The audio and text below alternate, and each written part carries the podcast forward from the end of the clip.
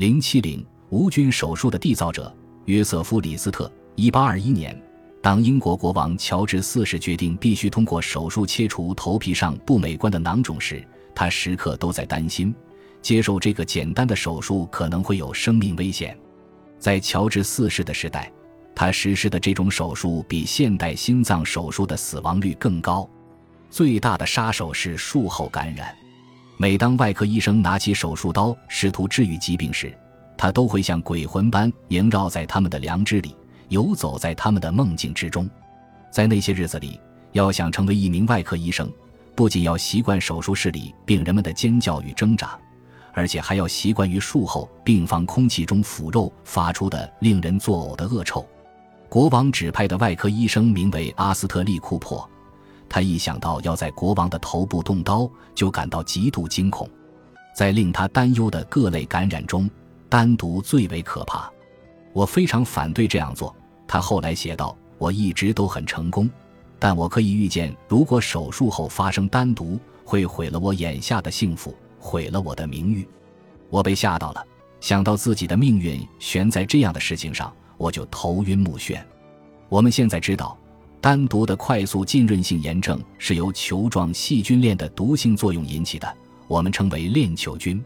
在库珀的时代，这种疾病只有一件事是确定的：它以极快的速度在受害者切割的组织中传播，一路上产生了暴怒般的红色表征，往往会导致死亡。一旦这一过程开始，除了大自然本身的回心转意，没有什么能阻止它的扩张。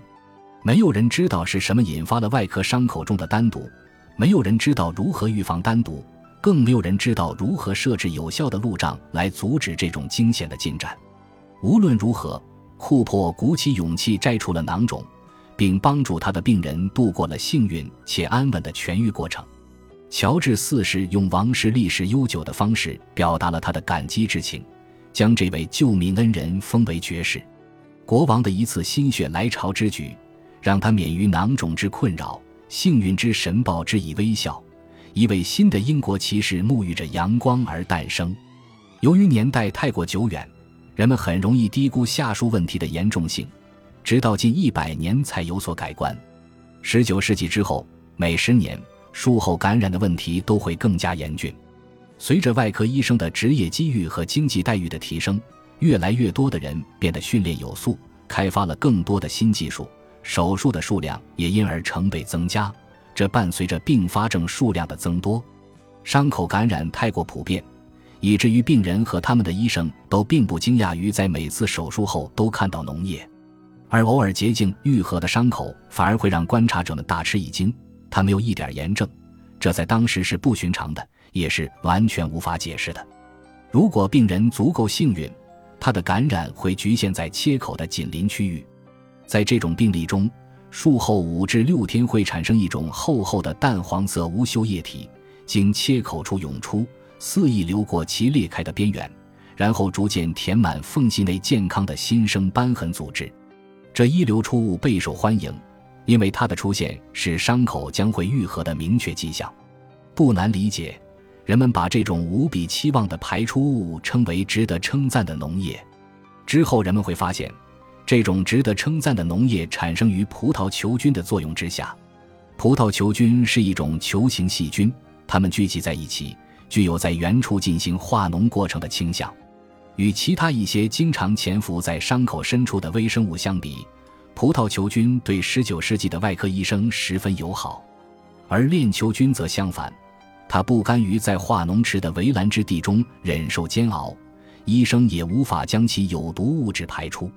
这是一种恶性微生物，像一场失控的山林火灾，它离心式的爆发并释放出一种毒物进入血液，这种毒素会引发明显的症状，如高烧和牙齿打颤的寒战，如同死亡的预兆。虽然这种综合征被医生称为单独，但他的受害者给他起了一个更好的名字——圣安东尼之火。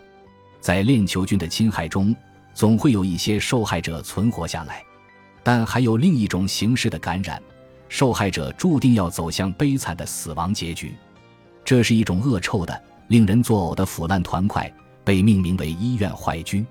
多种微生物的混合作用导致了这种感染，其中一些我们现在称作厌氧菌，它们在没有氧气的环境中生长得最好，进而入侵其虚弱宿主的组织深部。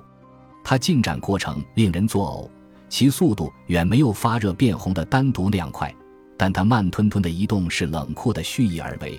它游走过的每一处组织都被消化成渗出的坏死的灰色碎片，所至之处，它都赶尽杀绝，像是一场可怕而潮湿的噩梦。这场噩梦让人窒息，浸透了几代欧美外科医生的白衣。每一个术后的医院病房都弥漫着它的恶臭。而对于一些患者来说，问题可能更为复杂。任何一群负责的微生物或含有它们的凝块，都可能在任意时刻从感染的伤口进入静脉，导致败血症和脓毒血症这两种类型的血液中毒。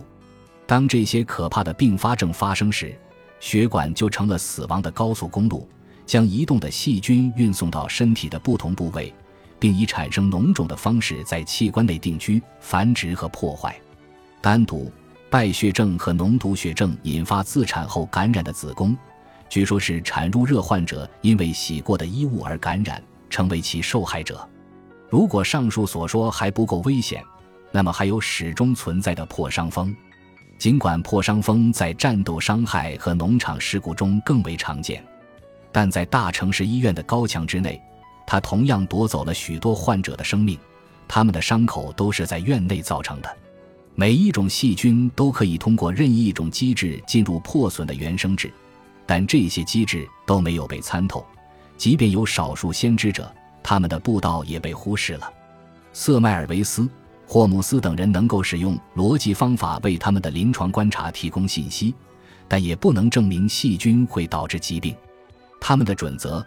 连同在19世纪上半叶少数远见卓识的专家的准则，已经过早地被剥离出孕育科学研究的子宫。他们的理论出现的太早，还未准备好降临人世。世界需要一个正常的足月孕期的研究，某个想法在孕期内可以发育到足够成熟的状态，准备好被一个友好的世界接受。这种分娩的成功来源于一次真正的孕育。182年12月27日。也就是乔治国王手术后的一年内，路易巴斯德在法国东部小镇多勒出生。巴斯德的发现，在许多方面改变了医学，但最直接的影响是对于外科伤口感染的理解。首批受益的患者是那些接受大型截肢手术的人，这在当时是最常见的手术。爱丁堡的詹姆斯·辛普森爵士在1867年的一篇题为。医院主义的文章中提供了一些关于这类手术令人沮丧的统计数据。他研究了英国两千多例住院截肢患者的结局，发现如果手术是在三百张床位以上的医院进行的，百分之四十一的患者会死亡。感染是当时最常见的死亡原因。另外，二百名患者在医院外的乡村诊所进行了截肢手术，只有百分之十一的死亡率。欧洲所有医院的术后死亡率都很高，巴黎报告为百分之六十，苏黎世为百分之四十六，格拉斯哥为百分之三十四，柏林、慕尼黑、哥本哈根和其他大陆城市的死亡率持平。美国的境况也不乐观，马萨诸塞州总医院截肢死亡率为百分之二十六，宾夕法尼亚医院报告为百分之二十四。辛普森恰当的警告说。躺在我们任何一家外科医院手术台上的人，比滑铁卢战场上的英国士兵可能更容易直面死亡。这场感染的大屠杀致使一些欧洲城市展开了一场运动，他们摧毁了名声最差的违规机构，其中一些机构直接被夷为平地。由于脓毒血症的危险性以及手术的数量及其性质，麻醉的发现并不能达到他预期的效应。在感染的威胁下。非不得已之时，绝对不会在体腔内进行手术。手术仍然是必要的，但仅限于截肢和切除乳房和体壁的肿瘤。在马萨诸塞州总医院1847年至1870年进行的1924例外科手术中，1098例是截肢手术，237例是乳腺癌切除术，其余几乎所有的手术都是在相对较浅表的结构中进行的。各类别感染率均较高，死亡率也较高。弗雷德里克·德里夫斯爵士在19世纪70年代初曾在伦敦接受培训，他在20世纪初成为英国最为杰出的外科医生之一。当他五十多岁的时候，特里夫斯退出了行医生涯，投身于另一项事业。他在其中的表现与在手术室里一样出色。他成了一名作家，写了很多书和散文，其中很多描述了关于他作为外科医生和世界旅行家的生活。像人是他的天才之作。紧接着的文章是一篇经典故事，标题名为《古老接待室》。在其中，我们可以看到这位才华横溢的作家对于伦敦医院的手术室的描述。在那一时期，巴斯德的教义刚刚被接受，治疗过程非常粗暴，外科医生举止粗鲁。他沿袭的是那种在没有麻醉剂的情况下进行手术的日子，也因此需要粗暴、强壮和敏捷。而且对病患的疼痛表示出极大的冷漠，疼痛对他而言不可避免，这是疾病的一个令人遗憾的特征。他必须屈服于手术室里有一个总是亮着的炉子，无论是冬天还是夏天，黑夜或是白天。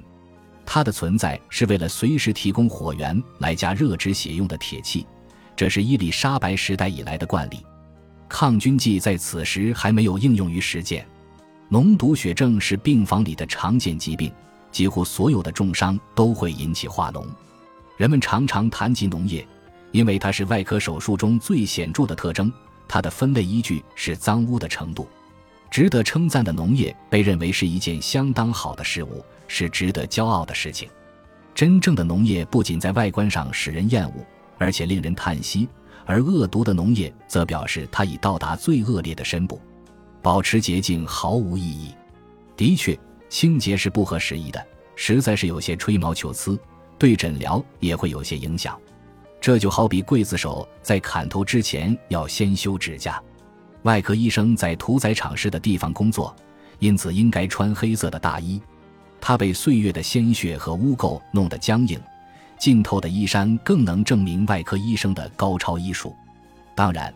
我的外科生涯是从这样一件外套开始的，我对此感到相当自豪。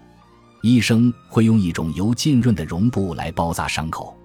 坦率地说，油和敷料都很容易引发感染。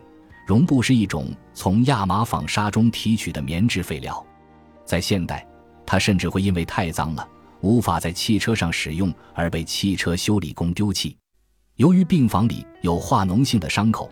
那里的恶臭气味让人难以忘怀，我至今回想起它就久久不能释怀。每个病房配置了一块海绵，有了这块腐臭的物件和一盆曾经清澈的水，病房里所有的伤口每天都要被轮流清洗两次。通过这个仪式，病人不再有任何康复的机会。我还记得一整间病房都因医院的坏疽而感染致死。现代学生对这种疾病一无所知。谢天谢地，他们从未见过，也永远不会见到。人们经常会说，外科病人是多么幸运能够活在那个年代，但事实上，他们并不能活下去，起码一小部分人不能。在我写这篇文章的时候，公众对医院及其工作的态度可以从下面的事件中得到说明。我的外科老师指示我去征得一名妇女的许可，为她的女儿做手术。这次手术规模不大，我在接待室和那位母亲交谈，非常详细的与她讨论了手术过程。当时的我肯定是抱有同情和希望的态度与她沟通的。在我讲完后，问他是否同意做手术，他回答说：“哦，手术同意我已经了解了，但是谁来支付葬礼的费用呢？”本集播放完毕，感谢您的收听，喜欢请订阅加关注。主页有更多精彩内容。